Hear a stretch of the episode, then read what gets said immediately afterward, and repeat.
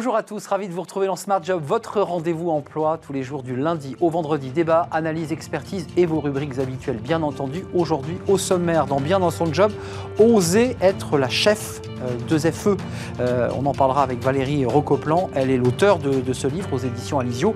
Et puis, elle est fondatrice et dirigeante de Talentis, qui sont des coachs. On parlera de l'évolution d'ailleurs du, du coaching, de la manière dont on accompagne des femmes, mais pas seulement, des hommes aussi. La pause café avec Caroline Ricross, comme chaque jeudi, la lettre de motivation est-elle encore utile à l'ère des soft skills? Et on en parlera justement de ces soft skills dans le cercle RH, notre débat. Euh, tout ce qui incarne euh, bah, nous, euh, hors diplôme, c'est ça les soft skills. Peut-on recruter uniquement sur ces soft skills? Quels en sont les freins et les avantages? On en parle avec mes, mes, invités dans quelques instants. Et puis dans Fenêtre sur l'emploi, les nouveaux métiers du Web 3, les métaverses, les blockchains, on en parlera comment les anticiper, comment mieux former ses collaborateurs. Cécile Lachamp nous en parlera, les directrices des opérations chez Teamside Group. Voilà le programme tout de suite, c'est bien dans son job.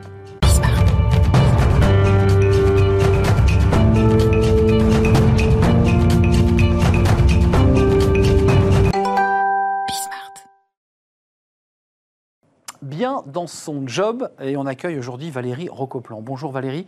Bonjour. Fondatrice et dirigeante de Talentis. Alors on va en parler évidemment de votre entreprise et de votre parcours hein, qui vous a amené à créer cette entreprise. Et puis auteur de Oser être la chef. Alors euh, un, chef féminisé, on le voit sur la couverture, édition Alizio, Alizio euh, pour les femmes qui veulent assumer leurs ambitions professionnelles, euh, qui est une nouvelle édition revue et augmentée. on est ravis de vous accueillir. On va parler coaching, on va parler un petit peu de votre livre. C'est important. Oser être la chef, qu'est-ce que vous voulez dire par là? C'est vous libérer les femmes, c'est du mentoring pour leur dire vous pouvez le faire? Oui, c'est un peu ça. C'est un bouquin qui est constitué de beaucoup de conseils pratiques et aussi pour mettre en lumière tout ce qui peut nous empêcher parfois par manque de modèle ou par euh, manque de réflexion un peu stratégique sur sa carrière. Qu'est-ce qui peut me donner envie d'y aller Et si j'ai envie d'y aller, par quels obstacles je peux éventuellement passer et comment je peux m'en libérer? Euh, les choses ont évolué. Enfin, on va parler de votre euh, histoire professionnelle et, votre histoire dans, Talentis, la création. Enfin, les choses ont quand même pas mal avancé. Euh, la place des femmes dans l'entreprise avance quand même. Oui et non. Par exemple, il y a 15 ans, quand j'ai écrit la première édition de être la chef, il y avait 30% de salariés qui étaient managers. Aujourd'hui, on est à 35. Euh, c'est lent. c'est très lent.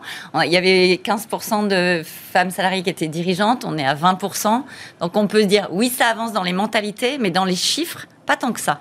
Euh, concrètement, les, qu'est-ce qui, bloque On parle du plafond de verre, donc c'est une espèce d'autocensure. Puis il y a la réalité quotidienne des femmes, il y a la charge mentale, le, quotidien. Il y a deux choses qui bloquent. il y a la culture des organisations et des entreprises. Euh, les process RH, la façon dont on recrute, dont on mentor. Il y a énormément de facteurs culturels de l'entreprise qui fait que l'entreprise n'est pas inclusive. Et il y a aussi le fait que cette entreprise est difficilement inclusive, le, fait que parfois les femmes se disent, bon, moi je vais aller dans des territoires où il y a beaucoup de femmes, et dans les territoires techniques, scientifiques, ingénierie, pas pour moi. Euh, il n'y en a pas assez, donc euh, autant me sentir plus inclus. Donc ça génère de l'autocensure, mais j'aime pas quand on dit c'est que un problème d'autocensure. Hmm. Non. Non, il y a vraiment les deux. Il y a... donc vous dites même aujourd'hui, en 2022, il y a, finalement une, organisation, un système qui est bloquant pour les femmes.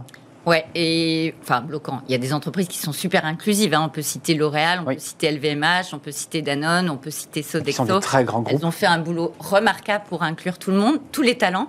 Mais il y a des entreprises encore dans lesquelles le style de leadership, de management, le style de recrutement est très très euh, favorable aux personnes de sexe masculin. Euh, parlons de vous un instant, euh, Valérie Rocoplan, parce que vous évoquiez LVMH. Dans votre parcours professionnel, c'est le luxe hein, qui est votre, votre fil rouge. LVMH euh, et puis ensuite Essilor, mais pour les lunettes de luxe. Est-ce que vous l'avez, vous, vous, en tant que cadre, traversé, vécu, ce, que, vous décrivez finalement C'est une bonne question. J'étais membre d'un comité de direction à 28 ans et j'ai créé ma boîte, j'avais 35 ans. Et je me suis rendu compte du sujet qu'à 42 ans, donc j'étais complètement aveugle en fait. Pour moi, les, femmes n'étaient pas là, mais c'est parce que j'étais euh, peut-être meilleure qu'elle, ou peut-être que c'était elle qui voulait pas. J'étais complètement aveugle sur le sujet. Et c'est à 42 ans, HEC qui est venu me voir en disant Fais-moi une conférence sur euh, l'assertivité au féminin. J'ai dit Mais c'est quoi ce sujet? Et je suis plongée dans, le sujet. J'ai regardé les datas, j'ai regardé les chiffres. J'ai dit Mais c'est quoi cette histoire? Et de là est venue mon envie d'accompagner tous les talents. J'ai accompagné déjà les femmes, les hommes, les équipes, mais d'avoir une particularité euh, d'accompagnement des talents féminins, parce que je me suis dit Mais waouh, il y a beaucoup de boulot à faire. Mais sans regret, enfin, je, je, c'est pas de la psychanalyse non plus, mais sans regret de, quitter le, ah, les, grands groupes. les, grands groupes. le luxe, euh, le confort d'une entreprise. Oui, mais il y avait plein de gens autour de moi, mes amis, euh, ma famille, euh, mon ancien boss qui me disait mais qu'est-ce que tu vas faire, coach? C'est un boulot de, de à l'époque de gens qui ratent leur carrière. J'ai dit écoute, sans doute, mais j'imagine que je peux créer une entreprise qui aura un poids, qui pourra travailler avec des grands groupes. Donc en fait, nous, on ne travaille qu'avec des grands groupes, donc je suis avec eux au quotidien et, ça me plaît bien. Et vous en connaissez la culture, par ailleurs Exactement, c'est pour ça d'ailleurs que ça marche. Oui, c'est très important d'avoir évidemment la connaissance de, des organisations. comment on accompagne un homme et une femme? Et à quel moment, euh, parce qu'il faut être volontaire évidemment, euh, vos clients euh, vous disent j'ai besoin de vous oui. Déjà, nous, on est une équipe, hein, on est 150 coachs dans 25 pays. Ils viennent nous chercher à des moments critiques de la carrière des personnes quand il s'agit de coaching individuel, par exemple la prise de fonction dans un comité de direction, ou par exemple le moment où vous passez d'expert à leader, où on vous, on cherche plus forcément votre expertise, mais votre capacité à engager les gens. Hmm. ça, c'est un premier truc. Il y a un gap. Ouais. Et on vient vous chercher aussi pour les équipes, c'est-à-dire comment une équipe euh, décide mieux ensemble, euh, coopère mieux ensemble. Voilà. Et évidemment, il y a une multitude de sujets.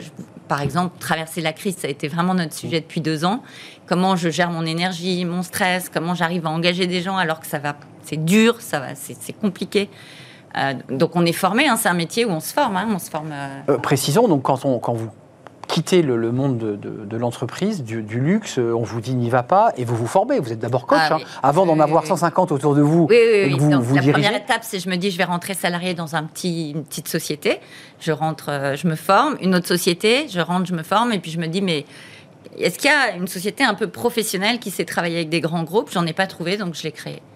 On a créé Talentis et, le nom a été euh, euh, proposé par un de mes clients, euh, David Arnera, j'ose le citer, de L'Oréal, qui me dit Tu sais, Talentis, c'est un beau nom. Et donc, merci David, c'est un beau nom. Vous êtes allé sur Internet pour vérifier qu'il n'existait pas Il n'existait pas. Et oui, parce que c'est un, débat juridique, ça aurait été embêtant qu'il existe. Euh, concrètement, le coaching aujourd'hui, euh, autant il y, a, il y, a, 15 ans, enfin, quand, quand, vous démarrez le coaching, on en parle peu. Euh, aujourd'hui, enfin, il n'y a, pas sur LinkedIn, je pense à ce réseau, pas, pas une journée où il n'y a pas un coach qui propose ses services. Il y en a partout. Ils font flores.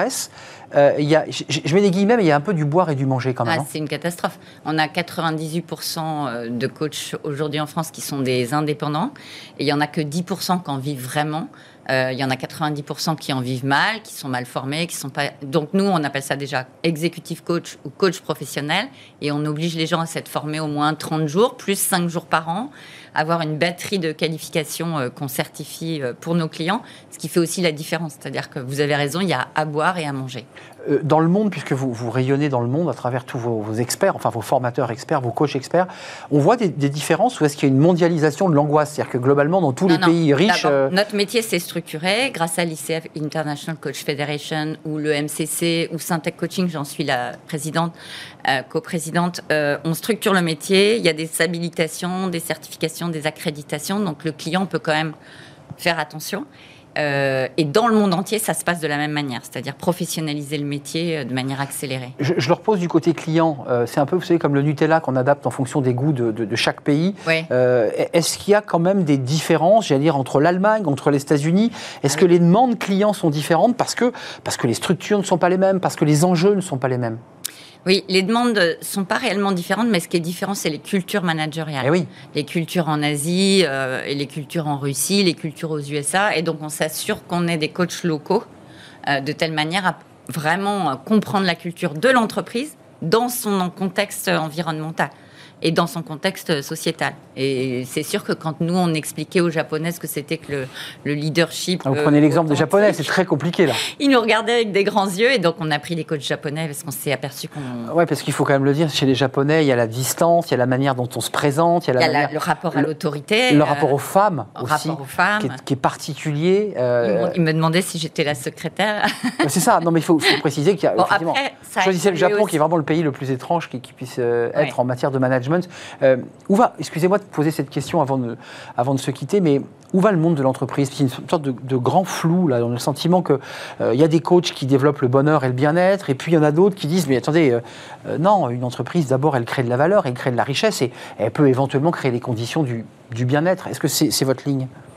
La ligne, c'est que le rôle de l'entreprise, c'est d'être à la fois dans la performance et la, et la sérénité, et donc de produire les meilleures, enfin, les meilleures conditions pour que les salariés se sentent à l'aise et aient envie de bosser. Je ne pense pas que la vocation de l'entreprise soit de créer le bonheur des gens. Hmm. C'est notre responsabilité. C'est un débat hein, quand même qui traverse la société. C'est notre responsabilité individuelle. Mais où va l'entreprise? Très bonne question. Je pense qu'elle va vers un, un, schéma où il y aura de plus en plus de, de, de freelances qui vont donner leur temps contractuellement à, une entreprise et hmm. qu'on aura beaucoup plus de co-responsabilité et beaucoup moins euh, de, personnes qui disent que tout vient de l'entreprise, etc. Et beaucoup plus de win-win. Euh, je te donne mon temps, tu me donnes un contrat, et, je trouve ça plutôt sain. Oui, qui contourne et qui transforme la relation. Plus de rapport de subordination. Relation paritaire. Plus de lien au manager, euh, qui peut parfois être une souffrance. Leader, pas manager. Est-ce que je te donne envie de bosser? Est-ce que je te donne envie de bosser mieux? Mais te manager, te contrôler, etc., ça se fera par les résultats, mais pas. Donc vous, nous dites que c'est la, ce n'est pas la fin du travail, comme certains l'avaient prophétisé, mais c'est la, fin, du travail salarié, du rapport de subordination euh, dans une structure de contrat. Je pense qu'il restera toujours du salarié, mais là où vous avez raison, c'est la fin de, la subordination pour, euh, pour aller vers des contrats paritaires. Hein, et il y aura à peu près apparemment 30 à 40% de freelance dans 10-15 ans. Ce qui est intéressant parce que ce qui va nous obliger à manager des salariés, des freelances, tout ça dans une notion de c'est agréable de bosser ensemble, et on produit de la performance. Hmm. Mais en même temps, je suis libre, si je le souhaite, Exactement. de partir quand je le souhaite. Oui. Qui donne une liberté totale. Mais pas libre d'être mauvais. Es, mais par contre, faut être obligé d'être bon. Oui, mais ça c'est évident. Merci Valérie Rocolplan de nous avoir éclairé. Euh, je rappelle votre livre Oser être la chef. Alors vous l'avez féminisé, c'est ça le titre à vous. C'est une petite anecdote. On m'a expliqué que sinon c'était euh, mal perçu. Moi j'aimais bien le petit clin d'œil. Euh, bah oui, le jeu de mots entre la et chef sans, deux FE. C'est ce titre. Il faut avancer avec son temps. Exactement. pour les femmes qui veulent assumer leurs ambitions professionnelles, j'allais dire personnelles, mais c'est parfois lié, en fait, votre mm. travail. Euh, édition Alizio, merci de nous avoir rendu visite à la tête de, du groupe, de l'entreprise Talentis. Euh, la suite de notre programme, c'est la pause café. Bah, il bah, y, y, a des pauses café chez Talentis, j'en suis sûr, et c'est Caroline Ricross qui nous rejoint.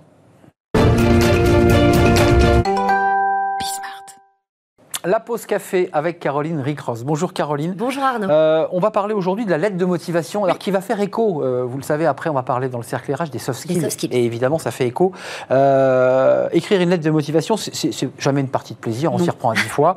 Est-ce qu'elle est encore utile ou, totalement has-been cette lettre de motivation? Ben oui, c'est une question que se pose souvent les candidats au moment de répondre à une offre d'emploi. Est-ce que je dois joindre une lettre de motivation ou non? Une mmh. question qui est bien légitime, car si la lettre de motivation est quand même encore dans une grande majorité demandée dans la plupart euh, des offres d'emploi, seuls 30% des lettres sont lues.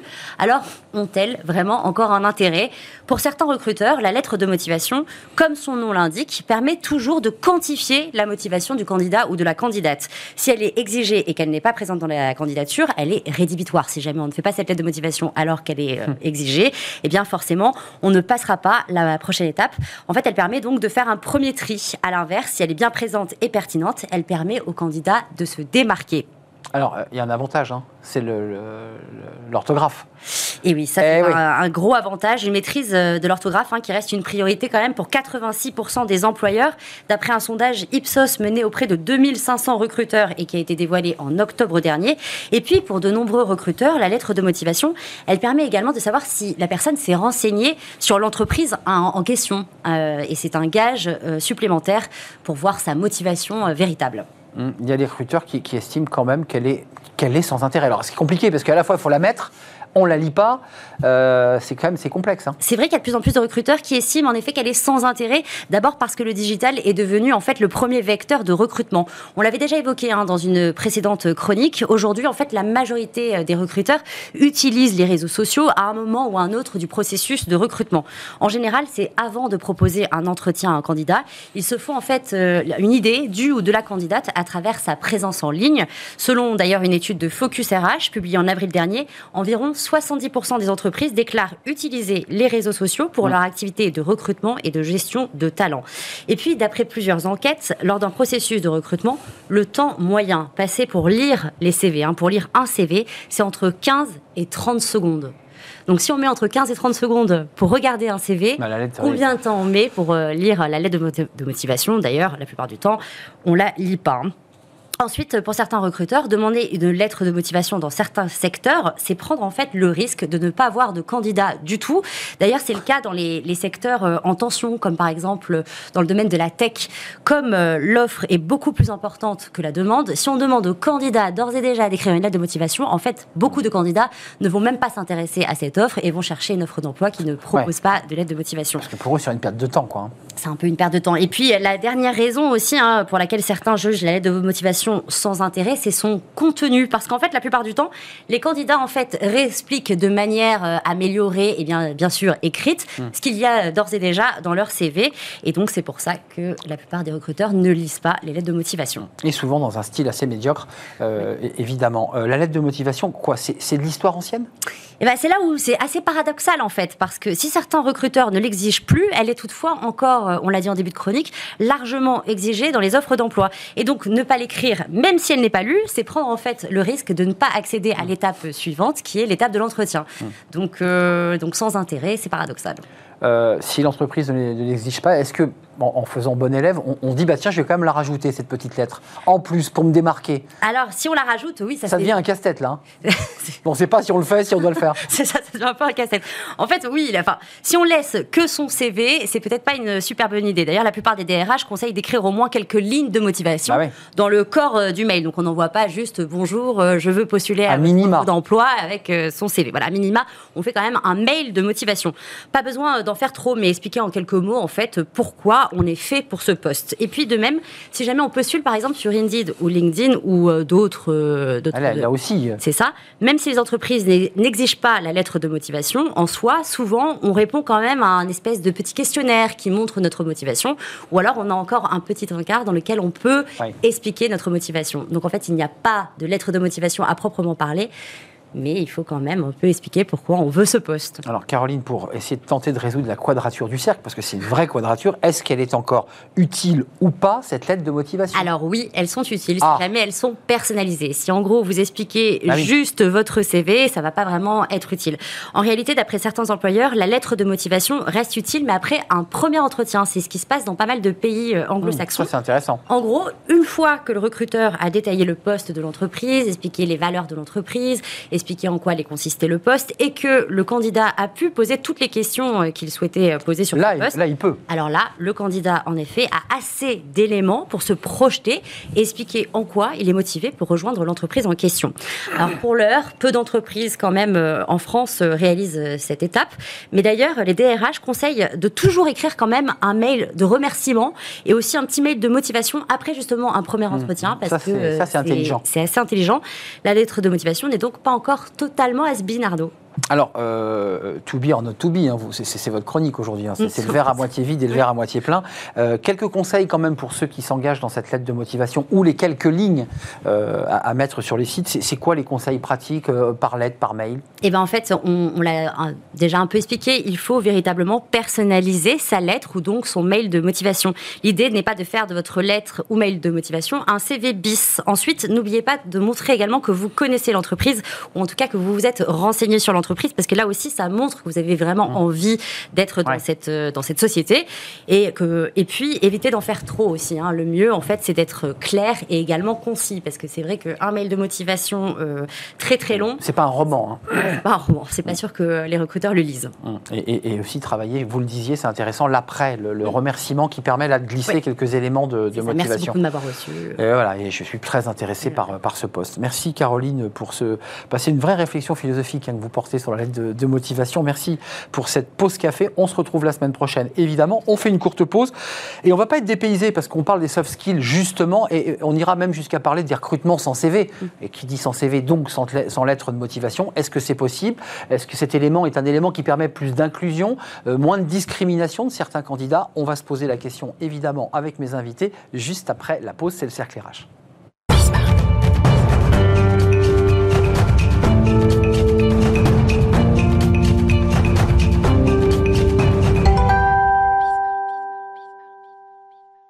Le cercle RH, le débat quotidien de, Smart Job. On va parler des soft skills. Vous en avez entendu parler. Vous utilisez ce, ce mot, cette expression.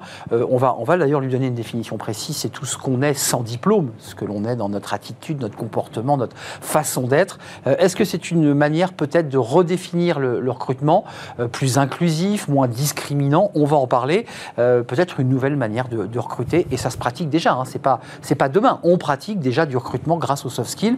quels sont les freins, quels sont les avantages? On en parle avec mes, invités. Euh, trois femmes avec moi sur ce plateau. Delphine Hervé, merci d'avoir répondu à notre invitation.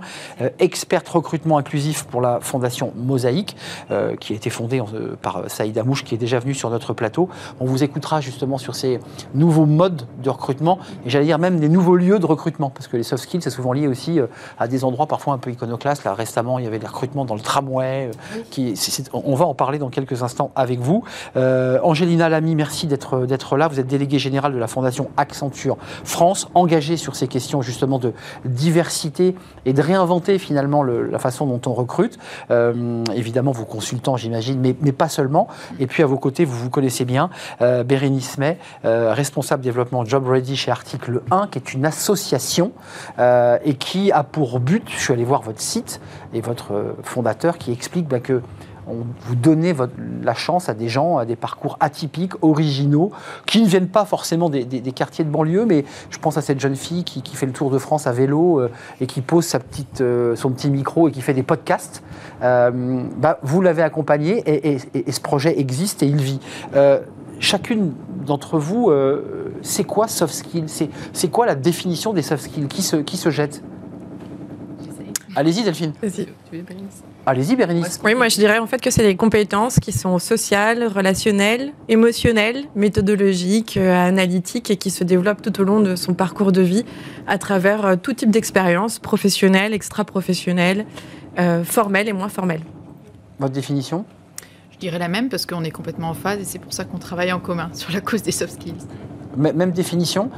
Je dirais qu'il y a une question dans la question parce que même les spécialistes s'accordent à dire qu'il y a un il est difficile de trouver un consensus autour de la définition exacte des soft skills. En tout cas, ce qui fait référence euh, en, la matière, euh, c'est plutôt la notion de compétences comportementales. Euh, effectivement, la spécificité, pour compléter ce que mes collègues disent, c'est que ce sont des compétences qui se caractérisent par la notion de transversalité, donc c'est-à-dire qu'elles peuvent être utilisées d'un domaine d'application à, l'autre. Et moi, je les caractérise, je me permets, de compétences écosystémiques dans le sens où elles ne se révèlent que dans l'action, dans le rapport à soi, dans le rapport à l'autre euh, et à l'environnement. Voilà, euh, on va s'arrêter là. Non, mais c'est intéressant, de la théorie à la pratique, mm. parce que ce qui est très intéressant, c'est qu'aujourd'hui, il y a des cabinets de recrutement, il y a des RH qui nous disent sur ce plateau, on galère, euh, on ne trouve pas, notamment dans des secteurs en tension, on, mm. les connaît, le service à la personne, la restauration, mais pas seulement, la tech et j'en passe. Tournons-nous vers Accenture, parce que vous êtes une entreprise mondiale. Mm. pour vous, le levier des soft skills, qu'est-ce qu'il apporte à votre entreprise et, quel est son but? Est-ce qu'il vous permet, pour le dire un peu abruptement, d'aller chercher des, talents que vous n'auriez pas recrutés sans cette méthode? Évidemment, et c'est vrai pour, euh, pour Accenture et pour les entreprises en général. Et la collaboration qu'on a depuis plus de dix ans, euh, Accenture, Article 1 et la Fondation Mosaïque, c'est autour de cette conviction que les, que les soft skills, en fait, sont un formidable levier d'égalité des chances clairement. Donc pour répondre à votre question, en quoi c'est important pour nous On le considère comme un vrai levier de lutte contre l'inégalité des chances au recrutement. On est d'accord. C'est-à-dire que ah, ça, renvoie quand même à des sujets de société qui, je me souviens, il y a une dizaine d'années, euh, le CV anonyme, euh, c'était tous ces sujets qui étaient posés où on disait, mais euh, dès que je mets le nom du, quartier, mon nom de famille à mm. consonance étrangère, parce que c'est ce sujet-là dont il est question, globalement, on ne me répondait pas. Mm. et pourtant, j'avais tout bien fait. Euh, les bonnes études, les bons diplômes, j'avais eu les mentions, et ça marchait pas. Mm. Est-ce que c'est ça l'histoire des soft skills? Le débat qu'on a aujourd'hui en 2022, il part de là, en fait.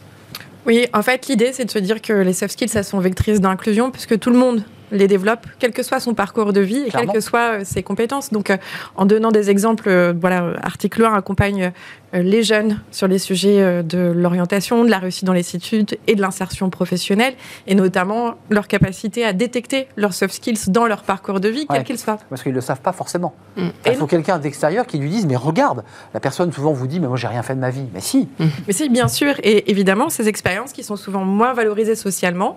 Je parle par exemple des jobs étudiants. Quand on fait la caisse euh, pour financer ses études, eh ben, on Ouais. développe la rigueur, le sens de l'éthique, la fiabilité. Quand on est euh, engagé bénévolement depuis trois ans dans une association et qu'on fait les maraudes les soirs, on développe le sens de l'empathie, l'écoute, le sens des responsabilités.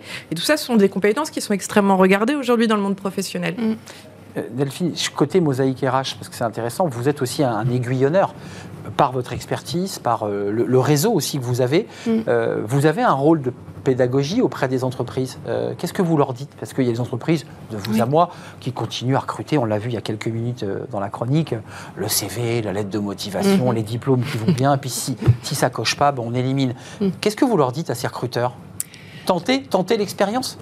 Oui, mais complètement. Déjà, d'une part, euh, euh, la prise en compte des, des soft skills dans le processus recrutement, euh, on le sait, et là, c'est pas une invention mosaïque RH, euh, euh, c'est démontré, euh, c'est vraiment lié.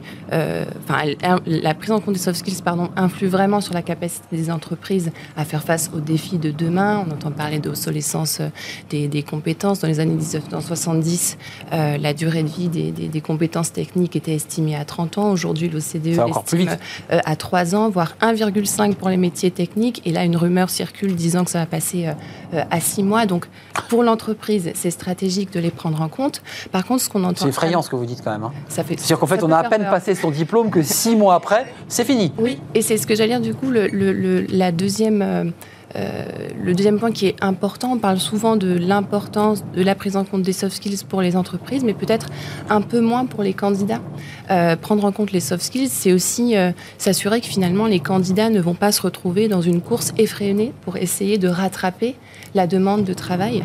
Et il y a un vrai risque psychologique, voire, allez, sortons les grands mots, euh, so- social, sociétal, à ne pas être en mesure justement d'intégrer toute cette, euh, euh, tout- tout- tous ces potentiels, toutes ces compétences qui ne demandent qu'à qu'à travailler. Mais je, je prends le problème dans l'autre sens. Le gouvernement a engagé un programme sur les NIT, donc ces jeunes qui sont d'ailleurs difficiles à aller chercher, puisqu'il faut vraiment aller les chercher là où ils habitent, les convaincre. Mm. Des jeunes sans diplôme, sortis de l'école, euh, hors cadre, et qui par ailleurs n'ont pas les, les codes. Parce que les soft skills obligent, je, à, Mm. malgré tout, quand on pousse la porte d'Accenture, et même si Accenture est une entreprise très ouverte euh, dans, le, dans son recrutement, si j'ai pas les codes, euh, si j'ai pas le bon niveau de langage, ce qui ne veut pas dire que je ne suis pas intelligent, que je, suis, je rentre pas. Mm. C'est compliqué ça quand même.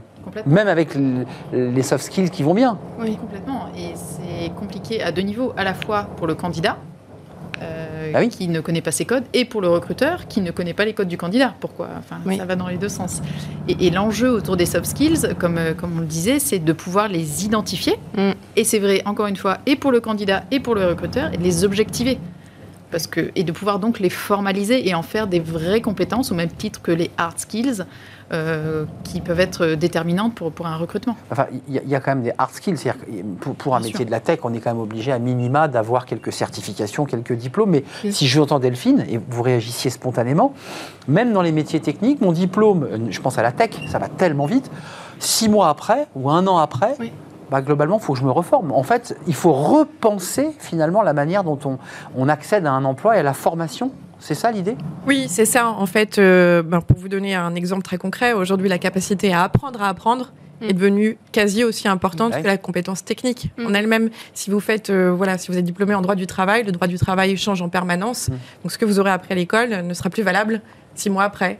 Et donc, c'est votre capacité à aller chercher l'information, à vous entourer des bonnes personnes, euh, à détecter euh, quelles sont les personnes de, oui, de, de votre réseau qui sont capables de vous apporter l'information, euh, à la traiter, à l'analyser euh, qui va être déterminant pour euh, développer son employabilité tout au long de la vie d'ailleurs, pas uniquement au moment du recrutement. Mm, Bien sûr. Ju- Juste un mot, c'est un, un élément qu'on n'a pas euh, fixé ensemble, mais dans les soft skills, il y a aussi un travail que vous menez chez Article 1 de chez Job Ready, c'est la, la mise en confiance. Il y a quand même tout un travail, en fait, pour que se rencontre une offre et une demande, euh, de pouvoir mettre en confiance. Vous êtes d'accord avec ça, qu'on soit une femme ou un homme, ou un, un jeune homme ou une jeune femme, ça passe par là. Il y, a, il y a quand même, parce que les soft skills, il faut avoir déjà la capacité de les faire émerger, Et tout à fait. Et, le et de les identifier aussi. Encore Et une fois, le recruteur doit pouvoir aussi les identifier. Et je, je trouve que c'est la, la- la beauté, entre guillemets, de, de Job Ready, c'est de, de répondre à, cette- à ce double enjeu. Euh, car euh, Digital, présentiel, enfin, il y a, il y a- il y a deux outils. hein. absolument indispensable. Et, et si je parle d'expérience personnelle qu'on a tous vécue, on a tous dans nos entourages des, des- des jeunes ou des moins jeunes d'ailleurs qu'on a coachés, accompagnés, qu'on a aidés à se préparer pour des, pour des interviews Mm. et qui euh, nous disent en fin d'interview, de répétition, ah oui, et, oh, je suis capitaine d'une équipe du boxe, ah oui, je suis l'aîné d'une famille de cinq enfants, ah oui, euh, C'est tout à fait ça. je sais parler trois langues. C'est Mais- tout à fait ça. C'est à la fin.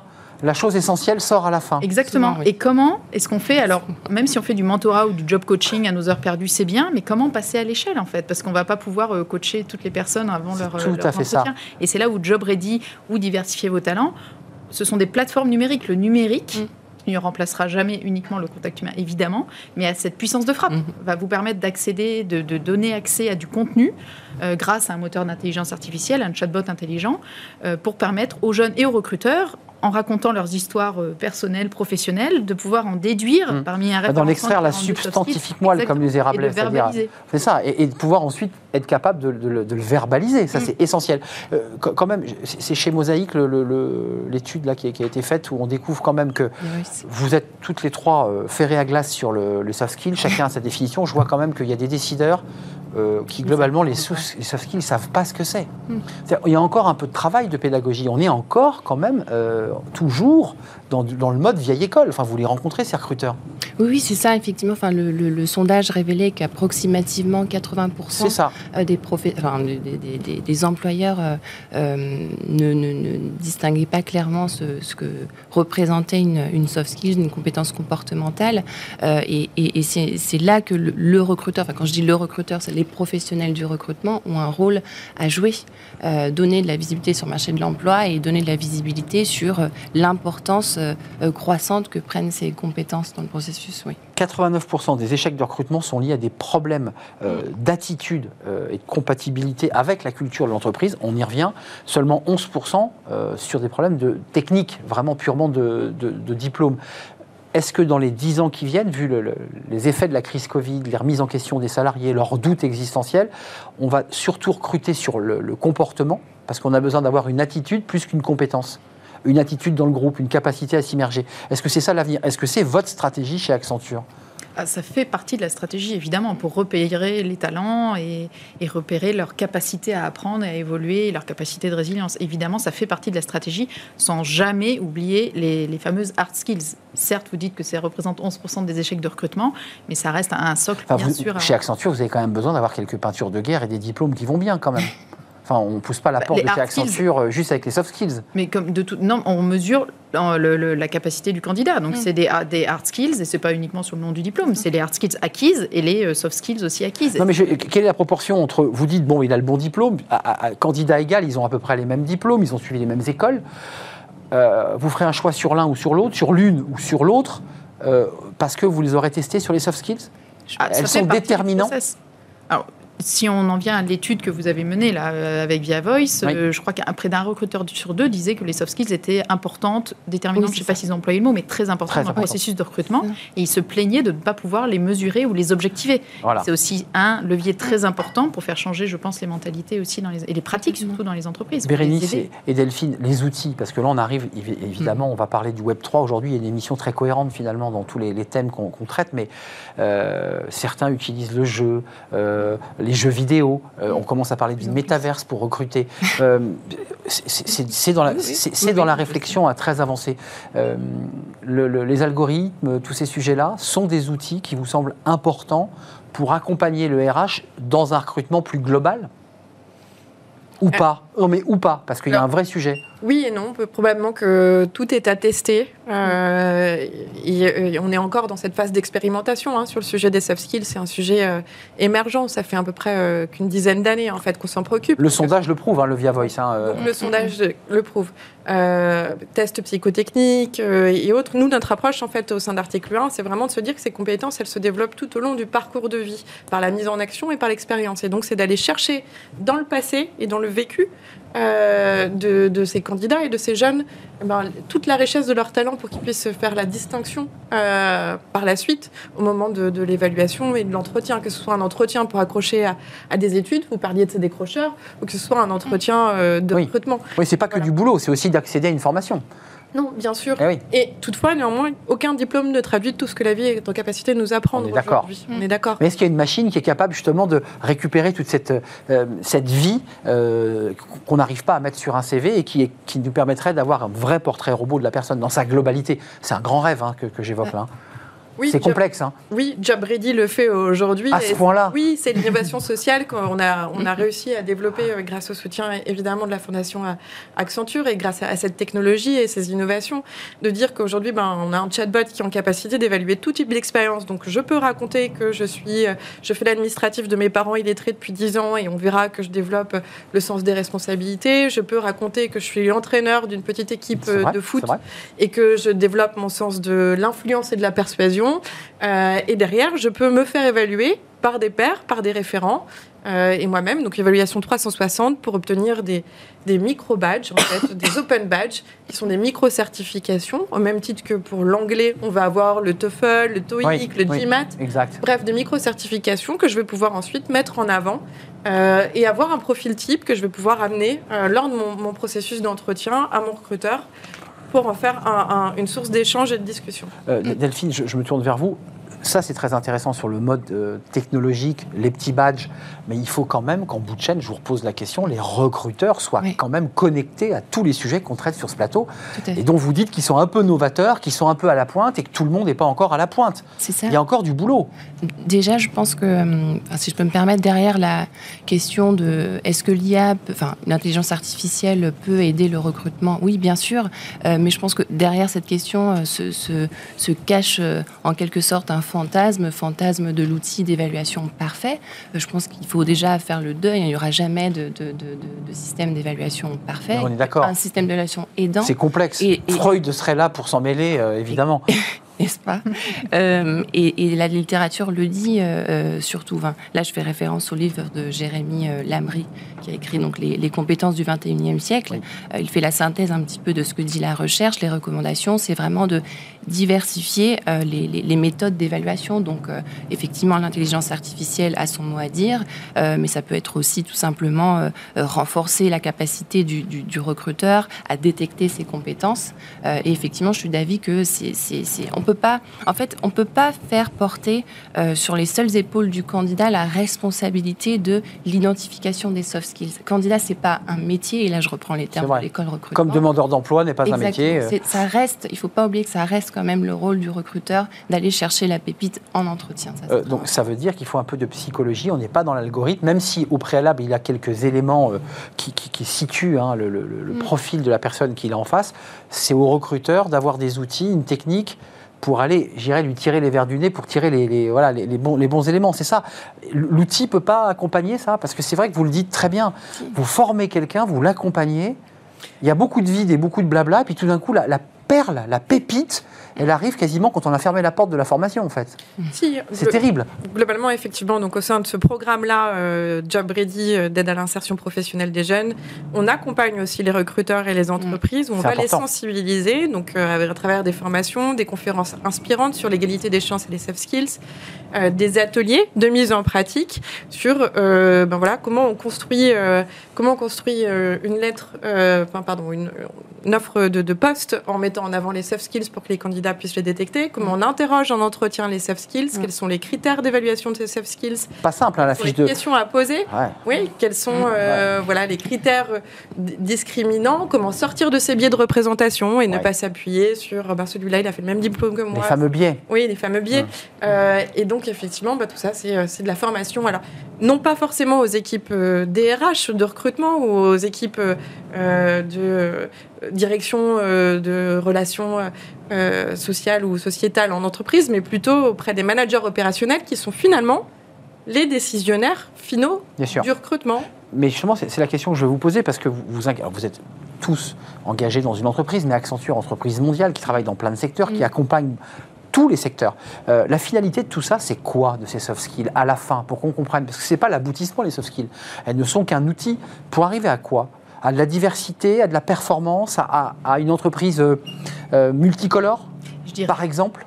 à l'égalité des chances déjà pour la société, à la, à la diversité en entreprise et donc, on va pas refaire les discours Mm. de ce pourquoi la diversité est importante en entreprise, à la, à la performance et à l'innovation en entreprise, évidemment. Mm. Et je dirais les, les deux, les deux égalités des chances et diversité en entreprise. Les soft skills sont un formidable levier pour ça. Soft skills, c'est au final, c'est un mot anglais. Moi, on n'aime pas les mots anglais. Moi, j'aime pas trop ces mots, mais c'est vrai qu'ils cachent souvent parfois des, des, des choses simples. C'est- Est-ce qu'on pourrait pas le traduire? Alors, il a une traduction évidemment anglaise, euh, mais euh, c'est- c'est c'est de donner sa chance? La soft skill, les soft skills, c'est ce qu'on voit dans le sondage. Il y en a 72% qui Oui. considèrent qu'une meilleure prise en compte des soft skills aurait un impact positif sur leur, leur parcours professionnel. En un mot, c'est j'ai plein de choses à vous dire, mais comme on les écoute pas et que je sais pas les dire, euh, bah, je suis un peu enfermé dans mon monde. Complètement. Il existe des tas de classements euh, des, des- des soft skills à avoir. Et en fait, quand on regarde le tronc commun, euh, derrière le portrait que ces classements de soft skills dressent, c'est le portrait d'Homo sapiens. Alors, je ne vais pas m'inventer une expérience d'historien, mais c'est ça, Ah, finalement.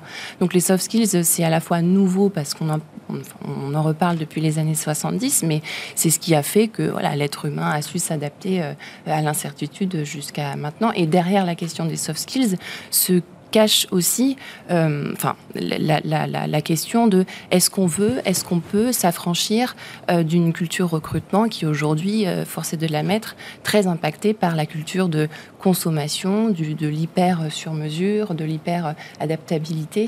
Euh, c'est aussi ça les soft skills. Est-ce que j'ai envie de faire confiance au potentiel du candidat qui est en face de moi? Est-ce Mm. que j'ai envie Et qui ne correspond pas tout à fait à la grille classique de lecture. euh, exactement Bah oui, parce que c'est ça. Il faut faire un pas de côté, il faut accepter cela. C'est quoi les bonnes soft skills? Excusez-moi, a- c'est pas pour faire une référence à ce sketch, le- les, les bons soft skills, les mauvais soft skills, mais qu'est-ce qu'aujourd'hui un recruteur ou une entreprise recherche comme soft skills, comme qualité hors diplôme? C'est quoi Qu'est-ce qu'on recherche aujourd'hui dans ce monde qui bouge tout le temps? Alors, il n'y a pas de bonnes soft skills, puisque J'en étais sûr, vous avez- c'est sûr que vous allez me répondre ça. on peut pas dire que euh, avoir le sens de la rigueur euh, est plus est une soft skills qui est moins valorisée que avoir un bon sens de la communication. Mm. Euh, L'important, c'est de bien identifier dans les postes quelles sont les soft skills, enfin les compétences attendues pour justement éviter de se reposer bah, sur des critères qui sont potentiellement discriminants, comme euh, le nom d'une école, comme euh, le nom d'un diplôme, comme euh, le nom d'une grande entreprise euh, sur un CV quand on a fait un stage. Euh, On en est fier, on l'écrit évidemment. Enfin, Et, et- et effectivement, et d'aller euh, de, de travailler sur cette approche compétence. il n'y a pas de bonnes et de mauvaises soft skills, mais il y a quand même des, des éléments, des critères aujourd'hui que recherche l'entreprise. Vous les vous citez, il y a la rigueur, il y a souvent euh, la capacité à travailler en groupe. Oui. Comment vous faites pour déterminer cela? Comment on sait que cette personne aura de la rigueur ou qu'il aime travailler en groupe ou qu'il est plutôt égoïste ou qu'il est plutôt solitaire? Comment on va le savoir ça? Non mais c'est un sujet comme euh, Ben, on en c'est intrusif. Ben, on en revient, je pense pas. Il y, a de la- il y a des formations pour ça. Les recruteurs, les managers qui vont in fine recruter les personnes euh, doivent être formés à ça, à détecter, à poser les bonnes questions et déjà en amont à avoir conscience des soft skills qu'ils recherchent pour son poste. On Ça, est C'est d'accord. C'est ce que vous disiez. c'est C'est il y a, il y, a des, il y a des références et il faut que la personne puisse correspondre dans ses soft skills. On est c'est d'accord. pas uniquement du feeling de oh il a l'air motivé, il a un bon sens de la communication. Non, il Mm. faut essayer de- encore une fois de les objectiver pour les rendre tout aussi valorisables que les hard skills. Humain ou machine? Humain ou algorithme? Le- Pour Non, moi, parce qu'il y a un débat aujourd'hui dans, dans notre société qui est quand même assez tendu sur on va finir par nous évaluer devant des machines et grâce à ça, on sortira une typologie de notre attitude et puis Mm. bah, elle sera vendable ou pas. Enfin, je, je vous souriez, mais c'est vrai, on n'en est pas loin de Ah ça. non, mais quand je souris, ça veut dire que. Non, mais vous, êtes d'accord, il y a un vrai danger ou pas d'ailleurs? Bah, en fait, euh, je pense pas qu'on soit obligé de trancher soit l'un, soit l'autre. En fait, Euh, on va devoir apprendre à travailler main dans la main, homme-machine, je ne sais pas si je peux dire ça comme ça.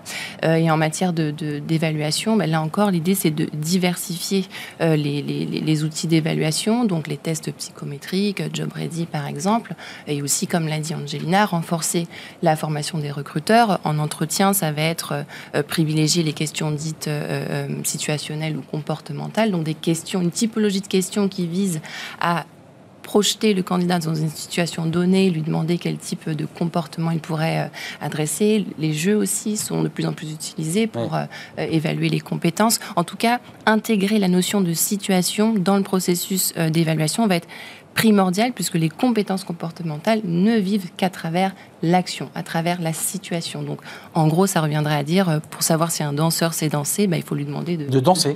On est d'accord. Mm. Oui, c'est bien d'être assis devant un recruteur avec un bureau qui nous sépare et un petit café chaud. Mais en fait, à un moment donné, voilà, il faut, il faut mettre en action. Mm. C'est pas si simple hein, quand même. hein, euh, Non. Quelqu'un qui vous dit je, je suis capable de gérer euh, des enfants parce que j'ai fait. euh, on va quand même pas repartir en colonie de vacances pour, pour le prouver. Enfin, je, je veux dire, on lui fait plutôt confiance sur, sur ce qui est écrit sur le CV. Ça commence à venir, hein, ceci dit. euh, le- Incroyable. Pôle emploi met en place, par exemple, des, mises en si- des recrutements sur euh, mise en situation. Euh, mais ça aussi, c'est intéressant parce que ça veut dire que on va devoir apprendre à faire confiance euh, aux candidats, peut-être. En situation, c'est-à-dire in situ dans le site industriel ou dans le café ou dans l'endroit où on va travailler, puis on, on met en situation la personne. quoi. C'est-à-dire qu'elle n'a pas besoin de parler, il faut qu'elle agisse. Quoi. Exact, exact. Mm. Ça, C'est intéressant, ça, cette, cette idée. Là, on voit réellement la personne dans ses soft skills.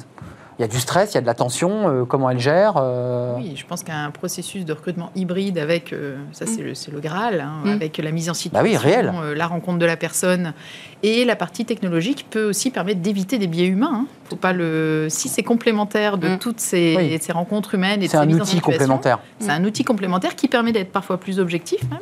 Bas. Et ça, faut pas. Oui, Ouais, par vrai. exemple, on travaille avec Gauchava depuis quelques années. Job Ready aussi a un formidable outil. Non, mais on sort toujours l'exemple d'Amazon qui avait un biais euh, en ne sélectionnant que des, que des hommes, éliminant les femmes dans l'algorithme. Bon, c'est toujours cet exemple Oui. qui est cité, mais il y a aussi des contre-exemples qui montrent que la machine peut être un outil, une aide, Oui. à, la Une aide. à une aide à la décision. Ju- Juste un mot, parce que l'émission se termine, elle est passionnante. Bé- Bérénice May, en bout de chaîne, tous ceux que vous, vous filmez, et évidemment, ce n'est pas tous ceux que vous avez accompagnés, mais euh, vous, vous sauvez combien de personnes? Le- La question est un peu dingue, mais euh, tous ceux qui, qui vous auraient dit, bah, si je ne vous avais pas rencontré, moi, je serais resté sur le bord de la route parce qu'on ne m'aurait pas valorisé. Ça représente combien de personnes? Bah, Aujourd'hui, on accompagne 150 000 jeunes euh, sur ces sujets de, de l'aide à l'orientation jusqu'à l'insertion euh, professionnelle, que ce soit par le, biais de nos actions digitales ou présentielles, bien évidemment.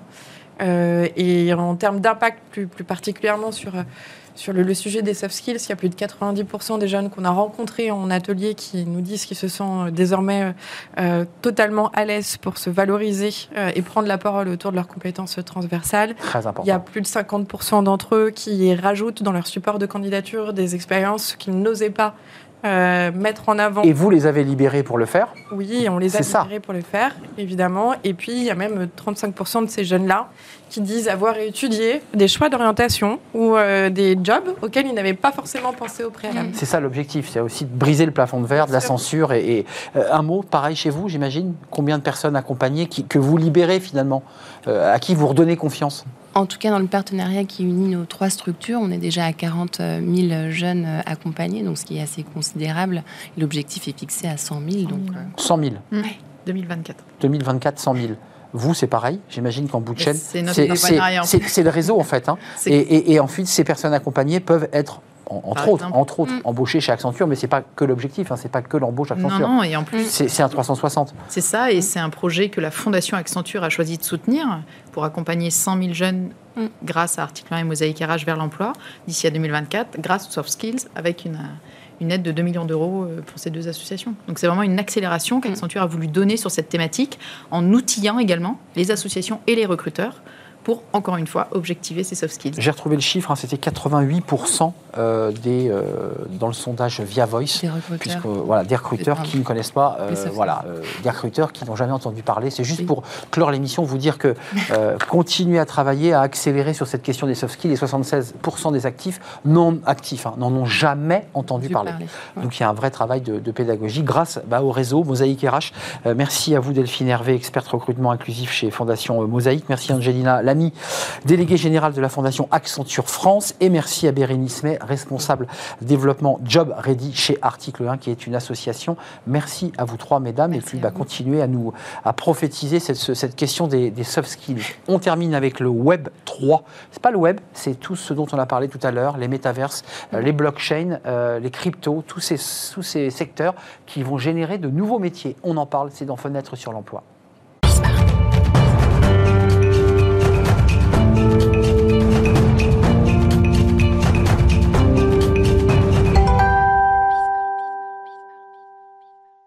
On termine notre émission avec les nouveaux métiers du Web 3. Qu'est-ce que c'est que le Web 3 et comment anticiper peut-être une tension, voire des pénuries sur ce marché?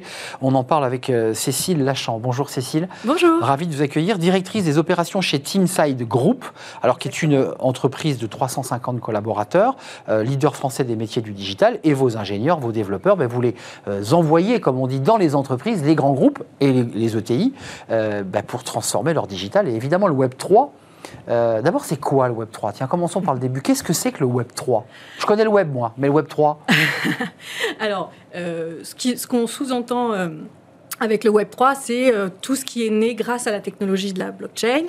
Technologie derrière qui a été complétée par les technologies des NFT. Mais enfin, si on veut se faire, je dirais, une image mentale un peu plus simplifiée du Web 3, on peut parler de tout ce qui est univers virtuel persistant, où on peut avoir une existence de soi-même ou d'un avatar. Bah, le métaverse, hein, on, peut, enfin, on peut citer le métaverse. Exactement, on peut citer le métaverse, je pense que c'est l'image la plus euh, parlante euh, du Web 3. Donc ça, veut dire que, pour le dire simplement, des entreprises comme la vôtre anticipent déjà euh, une très forte demande de vos clients sur ces questions Web 3, blockchain, métaverse, NFT, dont on parle beaucoup en ce moment. Et là, vous êtes en train de vous dire, on, risque d'avoir quelques difficultés de, de recrutement. Exactement ce qui se passe à chaque grande innovation, on a connu ça, euh, euh, la, dernière grande innovation, ça a été euh, l'avènement des réseaux sociaux, qui a commencé il y a 15 ans, mais qui s'est accéléré il y a plutôt une dizaine d'années. Et effectivement, on arrive à chaque fois qu'on a ces grands mouvements de fond sur les technologies et sur l'innovation, à un moment où tout d'un coup, tout le monde, toutes les entreprises veulent mettre en œuvre des projets, donc cherchent des ressources. évidemment, ces ressources, elles n'existent pas. Oui, parce que c'est balbutiant. Exactement. Euh, il y a des écoles, hein, il y a déjà des écoles là, qui s'ouvrent sur le métaverse, il y en a quelques-unes, il n'y en a pas beaucoup. Euh, concrètement, vous avez un nom de code, vous, êtes Digital Linker hein, pour la télé, c'est ça, hein, votre, euh, c'est votre mission en fait. Vous accompagnez ceux qui vont aller dans les entreprises. Exactement. Nous, nous, effectivement, notre mission, c'est de fournir toutes les solutions de ressources à nos clients, que ce soit en régie, au forfait, en conseil, ou euh, en recrutement. Au moment où on se parle là, mm. Cécile, est-ce que vous êtes, avec des guillemets, en galère? Parce que des clients vous disent, moi je veux vous me créer un univers métaverse, je veux avoir mes avatars parce que mes salariés le demandent, et vous leur dites, pour l'instant, voilà, je ne peux pas, c'est compliqué. Alors, je ne suis pas encore dans la galère. Je suis juste avant la galère. Vous, essayez d'éviter la galère, en fait. Exactement. Et pour ça, on a des, stratégies.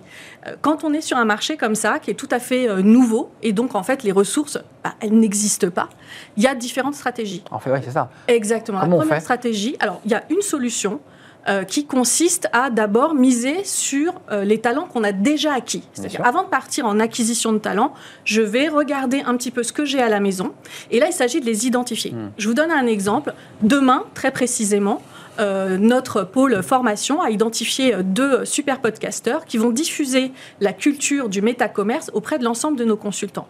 Et avoir ce genre de démarche, ça permet déjà d'identifier un petit peu dans son vivier ce qu'on va pouvoir tirer vers ces nouveaux métiers. C'est-à-dire que les podcasteurs vont apporter un, contenu euh, et vous allez voir la réceptivité de ces ingénieurs, ces développeurs qui vont dire moi ça m'intéresse, j'ai envie de développer. C'est ça en fait. Hein. Exactement. Sachant que nous on est plutôt sur les métiers qui sont les métiers d'accompagnement, hmm. etc. On a euh, euh, à vrai dire, euh, pas, tant que ça d'ingénieurs ou de développeurs, on a un petit peu d'ingénieurs côté, côté data.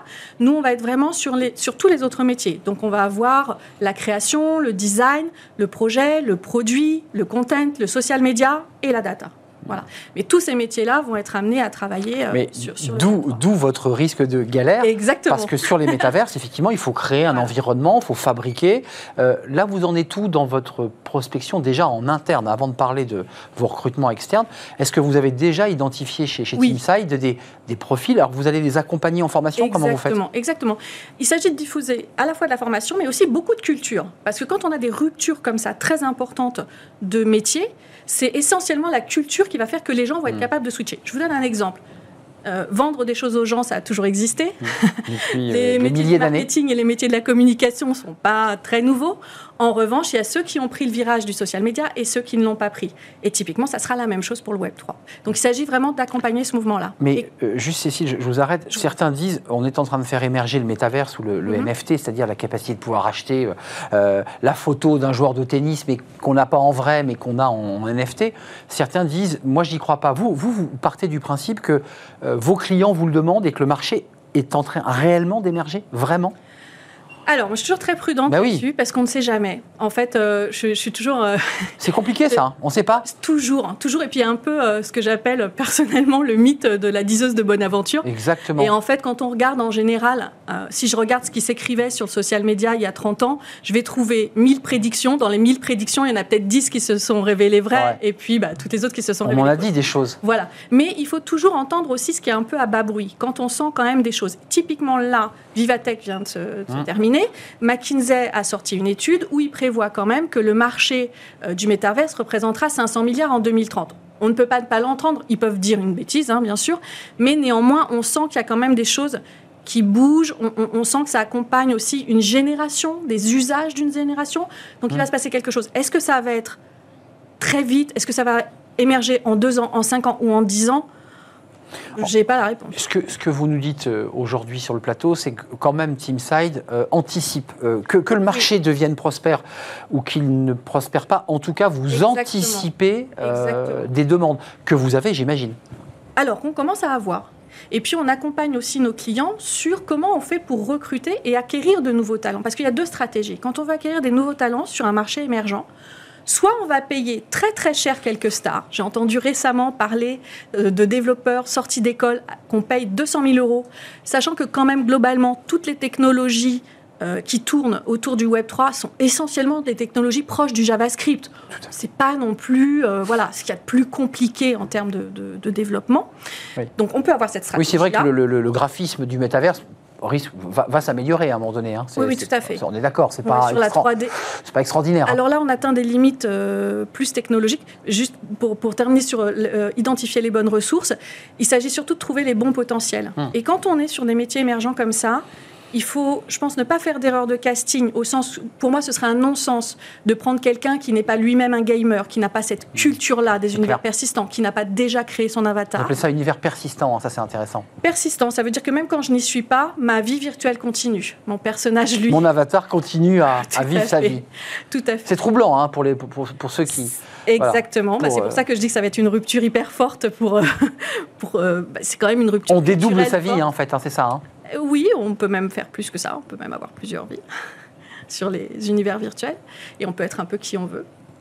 Euh, et puis, on va aller chercher donc à la fois des gens qui sont des passionnés, qui sont un petit peu euh, voilà, euh, passionnés par ce sujet, et on va chercher un, un combo de soft skills qui est un peu rare, mais qu'on trouve quand même. Donc, on va aller identifier chez des gens des soft skills qui vont être, d'une part, une capacité en fait un peu d'entrepreneur, de prendre des risques, d'aller tenter des choses, voilà, Ouais. et en même temps, pour contrebalancer ça, passez-moi l'expression, mais un espèce de bon sens paysan. Hmm. C'est-à-dire quelqu'un qui va pas partir dans tous les sens, qui va quand même raison garder Ouais. sur ses initiatives. sait- ouais, bien Et sûr. quand on a ces deux soft skills chez une même personne, Bah oui, c'est- là on a un super Il petit faut, potentiel. faut le garder là, oui.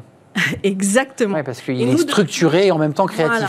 Depuis 2011, c'est vraiment, je pense, là-dessus qu'on a toujours axé euh, le choix de nos ressources. C'est vraiment trouver les super soft skills et continuer à les faire fructifier. C'est Hmm. important. On a tout un, toute une team de coachs qui continuent à faire fructifier les soft skills de nos consultants sur l'ensemble de, leur- de leur métier. Les forces apolliniennes et euh, dionysiaques, euh, la culture de la création et de, et- et de la, et, et de la raison en fait. Euh, merci, j'espère que vous allez euh, pouvoir réussir à, à fabriquer ou trouver les perles rares pour nous accompagner sur ce Web 3. Merci Cécile Lachamp. Euh, passionnant et troublant en même temps ce, ce, Web 3. Euh, à suivre, comme on dit. Merci d'être venu sur notre plateau, directrice des opérations chez Teamside Group. Votre nom de code, c'est Digital Linker, mais le nom de télévision, c'est directrice des opérations. Merci à vous. Euh, merci à vous qui nous avez suivis. L'émission est, terminée. Merci pour votre fidélité. Merci à toute l'équipe. Merci à Benjamin euh. Euh, merci à, à Mickaël et merci à Thibaut pour le, son et Monsieur Paulou pour la réalisation. Merci à Fanny Griesmer et merci à Lily. Merci et je serai là demain évidemment pour de nouvelles aventures. Bye bye.